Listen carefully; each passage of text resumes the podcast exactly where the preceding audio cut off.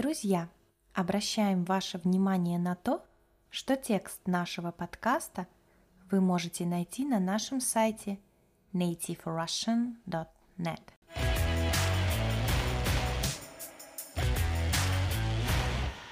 Всем привет! С вами на связи Настя. В этом выпуске мы поговорим о необыкновенно красивом городе в России – Санкт-Петербурге. В разговорной речи мы обычно говорим Петербург или Питер. Также его часто называют северной столицей. Мы рассмотрим пять самых популярных туристических мест этого города. Ранее мы уже упоминали о Питере в подкасте «Топ-8 туристических городов России», а также был подкаст о том, как я с мужем ездила в Санкт-Петербург. В нем я рассказываю об одном из дней, проведенных в этом городе. Заходите на наш сайт nativerussian.net и слушайте эти и другие эпизоды. Также на нашем сайте вы найдете упражнения и тексты с ударениями ко всем подкастам. Друзья, изучайте русский язык с нами. Каждую неделю можно начать занятия в группе или индивидуально. На наших уроках всегда весело и интересно – с нами занимаются студенты из разных стран. Будем рады видеть вас на наших уроках.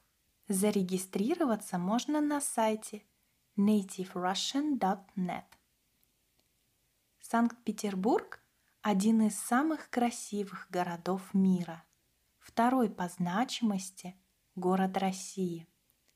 Тысячи туристов приезжают сюда – чтобы посетить известные музеи, дворцы, увидеть белые ночи, мосты и каналы. Основанный Петром Великим город имеет богатую историю. Санкт-Петербург сегодня – самый северный город-миллионер, то есть город, в котором живут миллионы людей.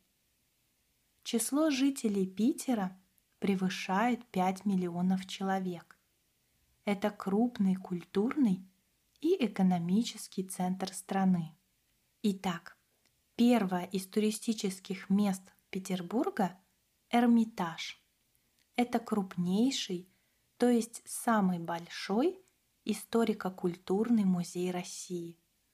Он занимает шесть зданий, главным из которых является Зимний дворец – Трудно представить, что 250 лет назад Эрмитаж представлял собой частную коллекцию императрицы Екатерины II, а сейчас музей посещают миллионы туристов каждый год. В нем хранится более трех миллионов картин и скульптур знаменитых художников.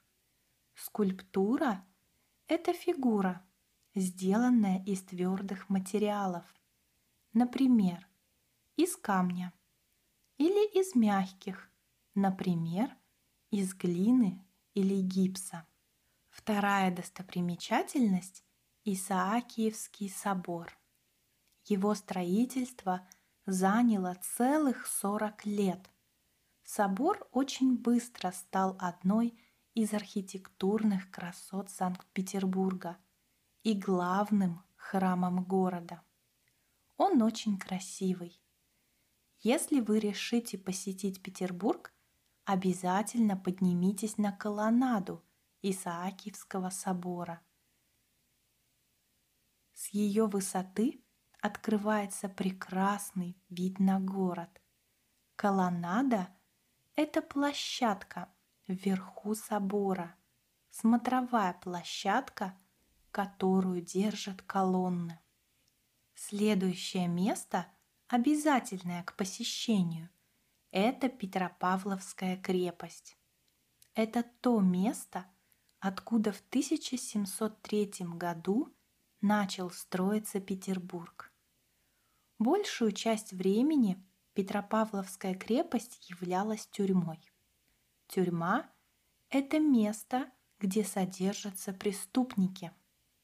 Но ее закрыли в 1920 году, а через четыре года там основали музей.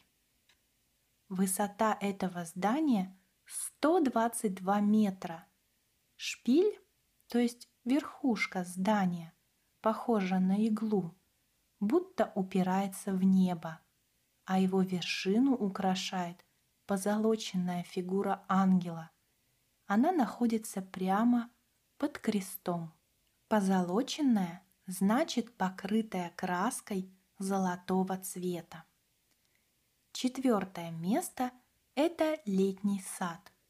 Как и большинство исторических достопримечательностей, летний сад был построен по приказу Петра I на отдельном острове в центре города. Император сам участвовал в проектировании, то есть создании сада. Летним сад назвали не из-за того, что в местной резиденции Петр I жил в теплое время года, а из-за однолетних цветов, которые сажали там каждый год. Однолетние цветы – это цветы, которые высаживаются на один сезон.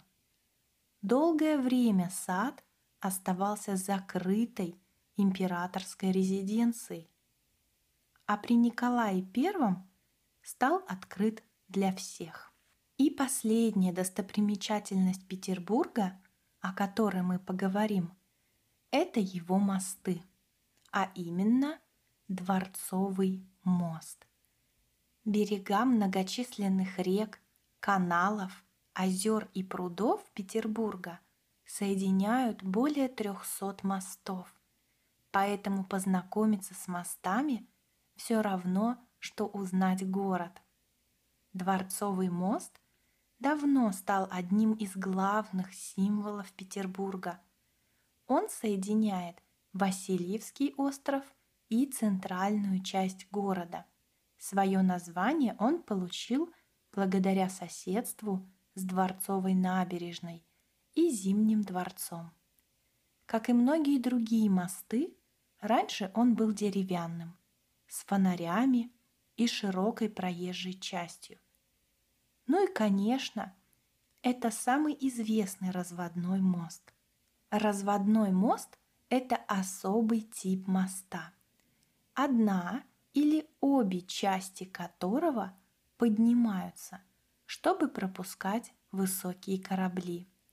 Его разводят два раза за ночь. В прошлом году я провела 10 дней в Питере. Это был конец мая. Мне посчастливилось увидеть белые ночи и то, как разводятся мосты. Это было потрясающе.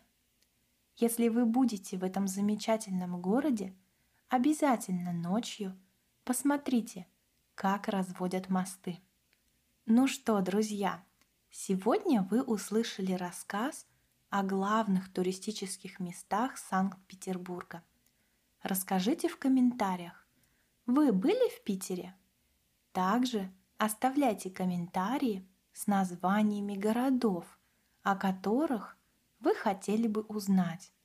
И мы обязательно сделаем новые выпуски о городах России.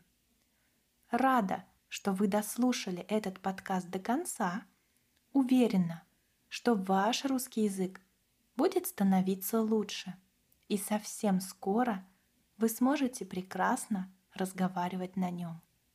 Спасибо за внимание. Хорошего вам дня!